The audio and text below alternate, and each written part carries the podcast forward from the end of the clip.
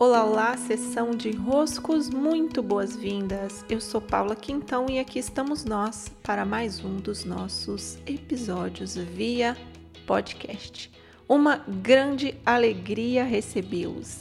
E o meu site, como eu disse a vocês, paulaquintão.com.br está de cara nova, lindíssimo. Por lá agora os posts do blog vão estar bem mais robustos eu iniciando uma nova fase. E fico muito feliz em receber por lá os seus enroscos. Fiquem livres em me enviar. Sigo também pelo lindíssimo Instagram, Instagram por Paula Quintão. E mais um recado que é importante eu dar hoje é a mentoria de negócio está com inscrições abertas. E para essa edição eu escolhi fazer um formulário de entrevista para que vocês possam me contar o momento que estão vivendo, contar sobre os seus projetos e uma vez que eu perceba que a mentoria está de acordo com o que vocês estão precisando, aí sim nós iniciamos um processo de inscrição preencha o formulário de entrevista caso você tenha pretensão de vir. Sempre maravilhoso estar com vocês por nove semanas em mentoria de negócios. E vamos aos desenroscos de hoje.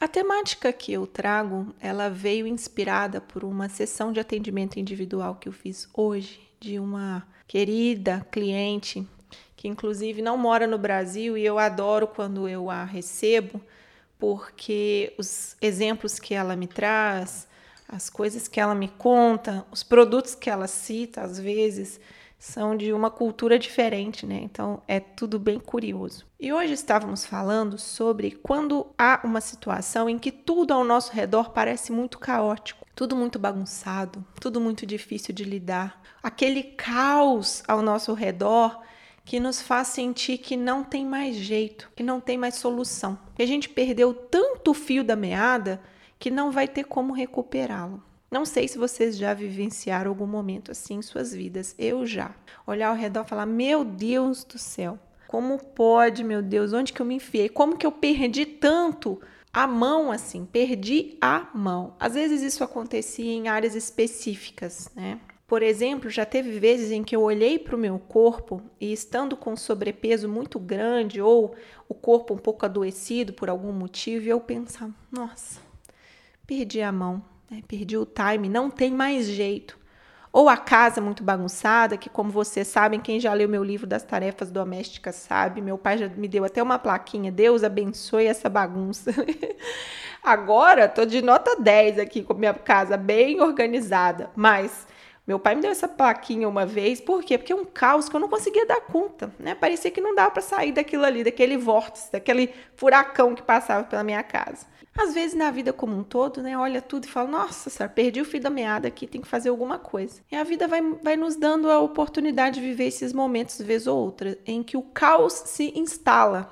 Não posso dizer que é algo bom, prazeroso, mas posso dizer que é parte, faz parte do caminho, às vezes, esses momentos se pronunciarem. E um dos pensamentos que eu até já o pensei aqui em voz alta para vocês é o de não tem jeito. Não tem jeito, eu perdi tanto a mão que não tem mais solução. E aí o que nos cabe? Né? O pensamento de não tem jeito, ele vai atrasar o ter jeito. Mas que jeito é esse? Que postura é essa que pode nos auxiliar a dar jeito? Ajeitar as coisas.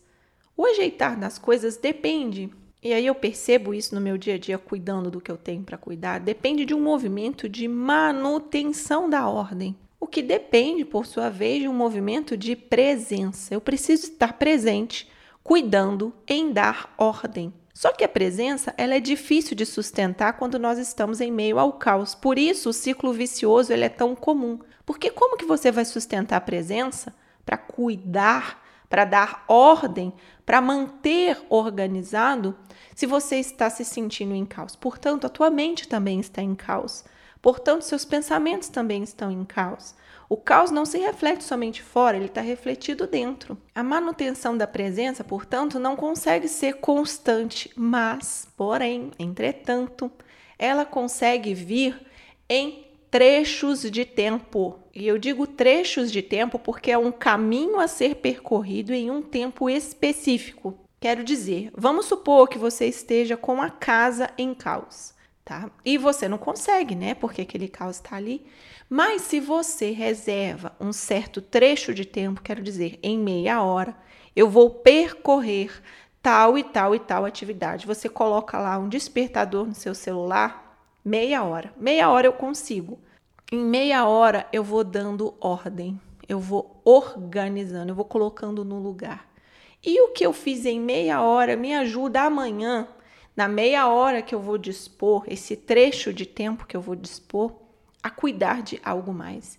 E no dia seguinte a cuidar de algo mais, de algo mais, de algo mais, até que ao final de uma semana eu percorri um trecho de tempo, quer dizer, coisas foram feitas no tempo de meia hora por dia. No final de uma semana, eu tenho isso multiplicado por sete. Três horas, três horas e meia. Vamos supor até que você descanse um dia, cuidando. Então, três horas em um dia é muito para você que está no caos. Não digo somente da casa, mas às vezes do relacionamento, às vezes nos cuidados e atenção com o filho, às vezes em algum projeto de mestrado, de doutorado. Foi assim comigo ao final do doutorado. Né? Eu estava no caos, a minha vontade era largar aquela chatice com o perdão do doutorado, mas a chatice daquele doutorado. E quando eu decidi, não, não, é isso mesmo que eu quero, é, é para seguir nesse caminho, eu reservei trechos de tempo em que era possível sustentar minha presença naquilo. Tava tão chato, tava tão difícil que não dava para eu pegar um dia inteiro trabalhando naquele projeto, naquela tese. Mas de meia em meia hora, de parágrafo em parágrafo, de linha em linha, a tese estava pronta. Da mesma maneira, uma casa é arrumada, um relacionamento pode ganhar mais atenção assim, um cuidado com algo específico, uma horta, um jardim, um negócio, o que seja eu consigo me manter mais presente se eu reservo esse trecho de tempo. E aí eu deixo para vocês essa breve sugestão de desenrosco para que fiquem daí bem, que não deixem, né, a coisa se desandar tanto assim. Recebam meu abraço, beijos e até.